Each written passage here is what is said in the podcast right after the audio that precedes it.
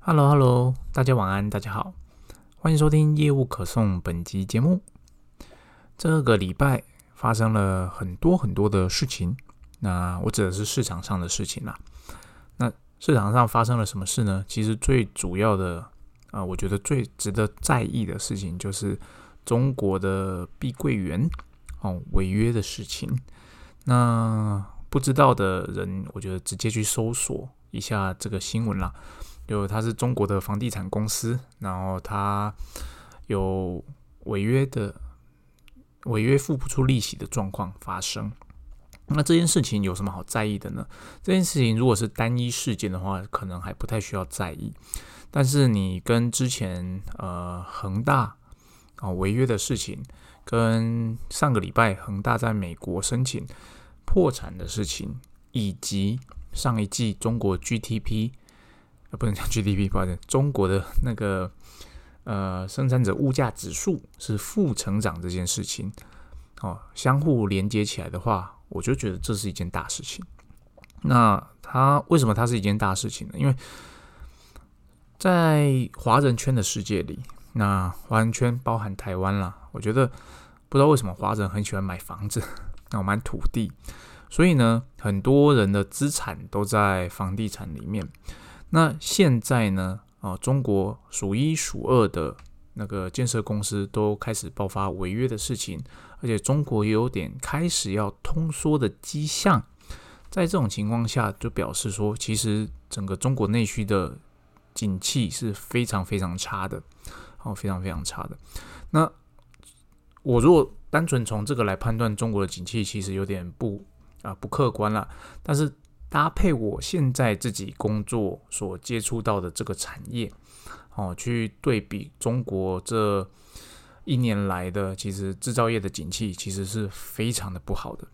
那为什么会这么说呢？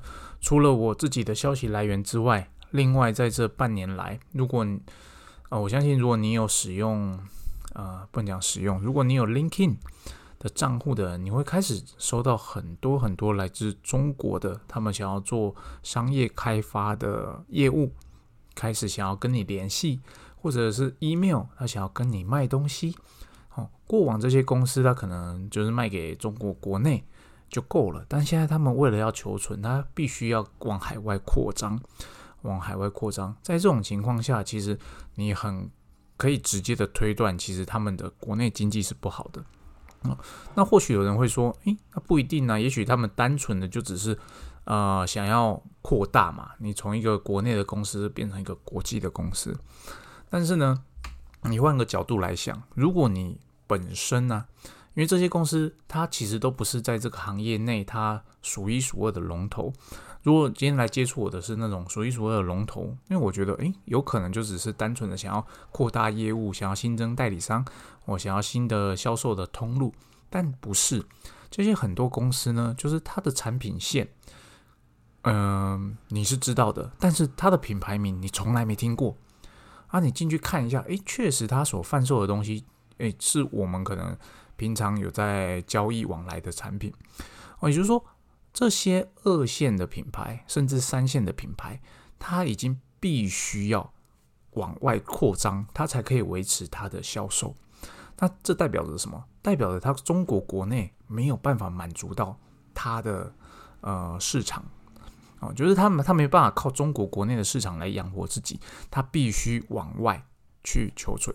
那我假设这些往外找的可能是二线、三线品牌，那有没有可能更？更低一点的三线、四线的品牌，是不是倒了一堆呢？哦，这个我不知道啊。我认为蛮有可能的，蛮有可能。所以配合这些之种种的迹象来看，我会觉得其实中国的经济可能存在一个很大的隐忧。那为什么我要在意这件事情呢？其实这个就跟我在意美国的 经济一样，在意欧洲的经济一样。其实全球的经济是有一点息息相关的。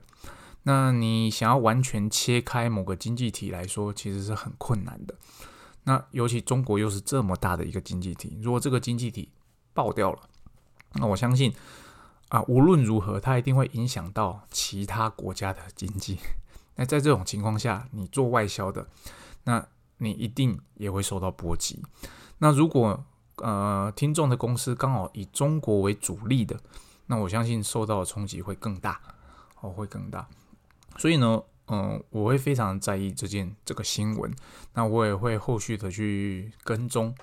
那跟踪当然不是说，哎，我去关心中国的房地产怎么样，我会跟踪的是说，诶，后续有没有可能引发其他的金融的事件，哦，造成呃这个不好的经济的情况从中国外扩到其他的国家去，哦，这个是我们身为一个外销的业务，可能要随时去注意的，哦，像这种经济区域经济的危机，那会不会影响到你自己？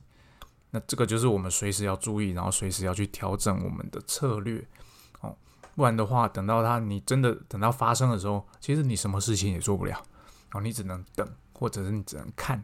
在这种情况下，大部分的公司也只能等，也只能看。但是如果你有事先做好准备，那你至你至少你不会慌了手脚，你会知道啊发生了，那你的 Plan B 是什么？那你去走 Plan B 啊，至少说，哎，你不会像。呃，其他的公司遇到这种突发状况啊，空的脑袋，空着运转一两个月之后才发现啊，不行不行，我不能继续等待。有的可能等了更久，等半年之后发现，哎，情况没有好转，才匆匆忙忙的想要做点什么。哦，在这种情况下，你有 Plan B 的，你至少会领先其他人两到六个月这么久。哦，光是这点领先，其实就可以让你活下去了，活下去了。哦，这是今天节目开始前的一个。嗯，闲聊啦。哦，国际的经济状况其实瞬息万变啊，瞬息万变。那我们身为业务，身为外销的业务，我们就应该要好好的在意、注意这些新闻。那除了这个新闻之外，其实还有一个新闻我也蛮 care 的，就是菲律宾跟中国有没有可能？早于台湾先起冲突呢？我觉得这个有一点可能啊，有一点迹象。那我认为这两个国家不至于会正面的冲突哦，只是说现在他们在南海那边的一些军事上的相互不妥协啊，有没有可能就真的一发不可收拾？何况现在中国国内的压力蛮大的，经济压力蛮大的。会不会中国的政权想要转移这个经济压力，然后让他把他对内的压力锅对外释放出去，反而造成一些比较可怕的结果？啊，这个是我可能会去关注的。那我这边不是说，呃，最坏的状况战争一定会发生，只是说这个就是要关注说，诶，到底这两国，甚至这两国背后的呃强国，到底会去怎么样做这件事情的角力？那我觉得这是我们值得去关注的事情。那除了关注之外，我们还能做什么？关于这一点，我觉得其实没有什么可以做的哦，除非你本身就是一个家财万贯，或者说你本身就是诶，你的父母辈已经帮你准备好了，你可以随时的到其他的国家去发展。否则，对于一个生长在台湾的人来说，我们能做的事情不多，我们能做的事情只有做好心理准备哦，就这样而已。哦，上面两个是，呃，跟大家分享我最近比较关心的两个国际的议题。那接下来我们进入主题哈，啊，今天想跟大家分享的是一个我观察到的现象。那这个现象呢，是我前阵子我到日本去出差。那大家都知道日本。国家这个国家，它的制造业基本上算是在世界上是名列前茅的。他们所生产的产品，哦，在大家的认知中，品质也是很好的哦，至少是一线品牌。那在这种情况下，我过去一直认为说，诶，当你身为一线品牌的时候，你在对你的产品的呃规格上啊，你产品。的坚持上，应该会相对于那些啊中间段的这些品牌厂会更有坚持，也就是说，他会应该要更坚持自己的设计，而更没有弹性才对。但是呢，我在这一趟去日本的拜访，我发现我的我原本的这样的想法有一点错，有点错误。对，因为。我本来就是认为说，哎，日本人，因为我跟日本人交手的经验算多，那过去我是作为供应商的角色，其实他对产品的日本人对产品的要求就是很严格，他是认为你产品就是要做到好，做到到位，要符合他的需求，那不允许我们轻易的去做设设计的变更。如果我们要做任何的设计变更，一定要哦得到他的 approve 之后才可以执行，你不可以就是哦突然间做了，然后最后一刻才告诉他，这是完全不被接受的。哦，所以我内心认知就是说，诶，日本人对这块其实是非常坚持的。比如说，他们的产品理应当就是他制定好一个最他认为最完美的产品之后，他 release，他会尽量的不去做克制化的部分。但是我这一趟去日本，我有点改观，就是说我去拜访一个客人，我在那个客人的工厂里面，哦，看到了日本的 A 公司，他所啊，递交的设备。那我认识 A 公司，那我知道 A 公司产品应该是长什么样子。我看一下，诶 a 公司的产品好像跟我认知的 A 公司产品有一点点的不一样，就是有一些不是我认知应该有的东西在上面。然后我因为毕竟是参观别人的工厂嘛，我并没有特别的说什么，然后又继续看看看，诶，看到了 B 公司的产品，也同样在这间公司里面看到了 B 公司的产品。诶，我还是发现了不一样的地方，就是说，诶，我认识 B 公司的这个标准产品应该是长某个样子的，但是呢，我在这间日本的公司看到的，诶，不一样，它有克制化的成分存在。我想说，嗯，奇怪，事有蹊跷。然后继续看看看，诶，看到了 C 公司的产品哦，因为这间公司其实蛮大的，挺你场内有非常多公司不同公司的产品。我看到 C 公司的产品，诶。我更惊讶了，因为我在我的认知中，C 公司是一间非常传统的公司。那你知道日本传统的老公司对这一块应该是更坚持的。那没想到 C 公司的产品，在我去拜访这间客户的场内也是克制化的，而且克制化的程度还蛮高的。那我就问号了。哦，关于这一点我就问号了。后来我就百思不得其解，因为这跟我认知的日本不一样。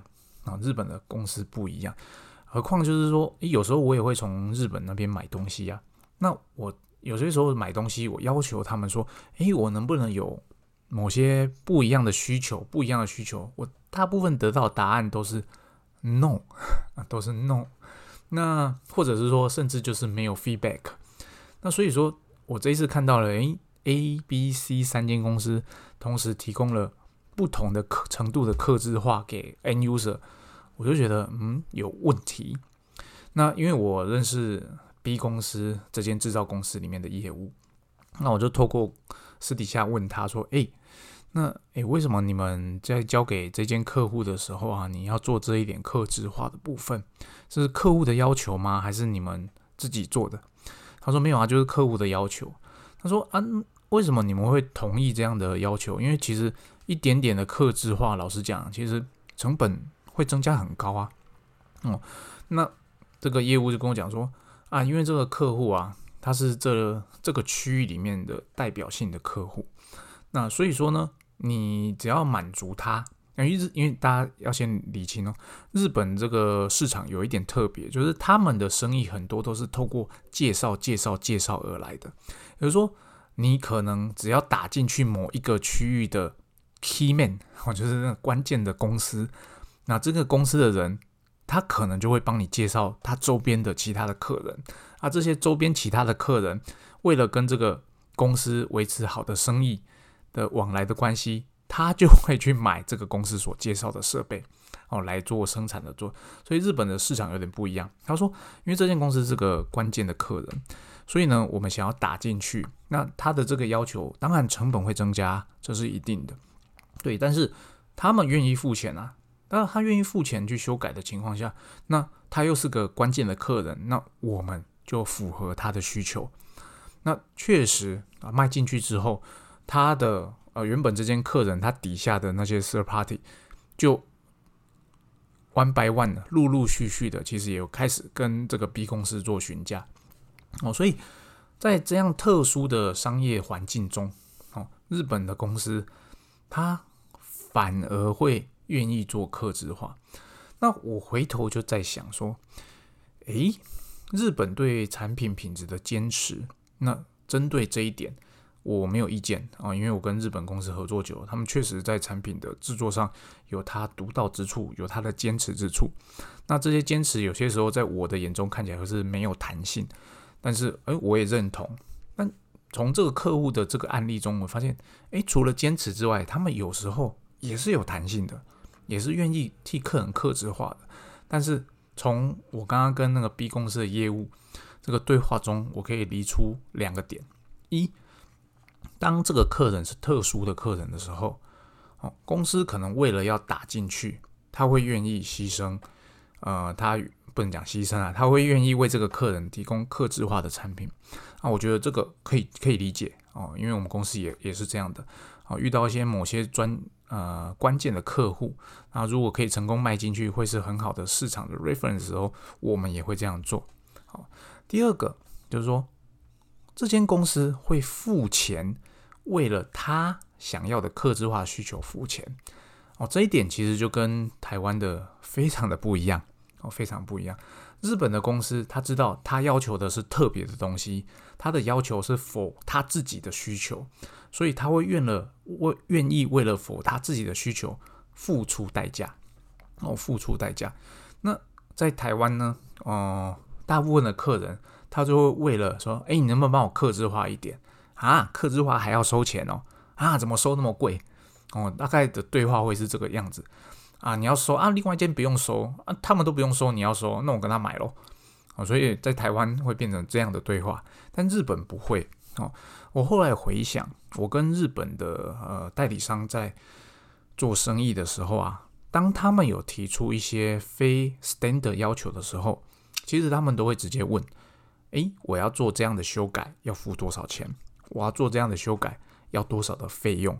你愿意帮我做这个修改吗？那请报个价。哦，对他们来讲，使用者有特殊的需求付费是天经地义的事情。哦，所以这变成说，诶，日本人虽然说对自己的产品有所坚持，没有错哦，这个我还是认同的。但是呢，他们也会愿意为了客人的需求提供客制化的 solution。哦。但是我之前有提过，就是客制化 solution 其实对公司的来说隐形成本是很高的，哦，所以身为业务不要轻易的的答应。但日本市场又不太一样，这个客人会愿意付钱 for 这个客制化的 solution。在这种情况下，日本公司他们秉持着另外一个精神，哦，另外的精神除了把东西做好这个精神之外，另外一个精神就是款待的精神，就是说，诶，客人有这个需求。他愿意付钱佛这个需求，那我就尽力把这个需求做好给他。哦，这个其实呃观念上跟台湾的公司不太一样，哦不太一样。我没有一般，我不想一一竿子打翻一船台湾的公司，只是说绝大多数我遇过的客户，他并不会为了一点点的克制化额外的付钱，他会认为说我要跟你买这个设备。你帮我做一点点的克制化是应该的，好，那就是因为有这样的是应该的的概念，所以我才会告诫业务们，你千万不要认为做这件事情是应该的，因为做这件事情的成本比你所想的还要大很多。哦，但是呢，如果我今天在日本的话，客人有这样的克制化的要求的话，他愿意为这个克制化的要求付足够的修改费用。那在这种情况下，如果我们跟客人维持这样好的默契，其实我觉得这也是一种很好的商业的模式哦，这也是一种很好的商业模式。那我后来又再回想，欧美国家他们会愿不愿意为了客制化而付钱呢？嗯，我回想的结果是会跟不会都有，都有。但是呢，绝大多数的情况，客人会愿意付钱。我会会愿意付钱，只是说这个他愿意付钱的这个程度是不是呃合理的，这是题外话。但是他们多多少少都会为了他自己的特殊需求，愿意 offer 更多的 money for 这个特殊的需求。哦，那在华人呃以及在呃中东，哎不能讲中东，印度没有哦没有，我的感受上是没有。那我的感受没有，不代表他真的没有，只是说可能我的经验上遇到，就是绝大多数的客户，他会对于这个要求都是认为你应该要帮我做啊，你应该帮我做，会不会是我们忘记告诉他说这样的修改应该要收这样的钱，或者是另外一个可能性，就是我们认为应该要修这样收这样的钱，但是呢，其他的制造商哦，他们。觉得不用收钱，他们没有看到这背后的隐形成本，所以他们就 offer 了这样子，诶，克制化不用钱的那个 quotation 给对方，对方就会觉得，哎，另外一家不用钱，你要钱，所以久而久之，他们就会习惯性的要求这些免费的、免费的、免费的，养成这样不好的习惯，会不会反而是这样的状况呢？那在这种情况下，我们自己还要坚持克制化要收费这件事吗？思考一下，我的答案还是要，哦，还是要，因为成本就摆在那边 哦。然后，当然，你身为一个业务，你会觉得啊，就可能只要答应这一点点小小的要求，我就能拿到订单。那为什么公司要这么坚持呢？我相信不是所有的公司都会有这样的坚持，只是我还是要在这边提醒：当你把自己的角度拉高一点。哦，从整个营运面的角度去看这件事情，你就会知道，其实它牵涉到的隐形成本真的很高哦，真的很高。那如果我今天把我自己的呃视野缩限到身为一个业务，我当然会觉得哦，就做嘛，反正就这一点克制化，一点克制化。那如果公司的营运单位他并没有这样的视野去看到这样的成本的话，其实他有可能很多案子接进来，感觉有赚钱。但你后来去盘点，你会发现，其实你没有赚钱，只是那个成本都被摊提到所谓的营运成本里面去了。你从个案的利益毛利中，你看不出来。哦，在这种情况下，呃，你就会发现，诶，为什么有些公司的毛利可以这么的高，有些公司的毛利永远低人家一截？有可能差距就在这个地方。哦，以上就是我今天想跟大家分享的内容。那希望今天的内容对大家有所帮助，谢谢大家，拜拜。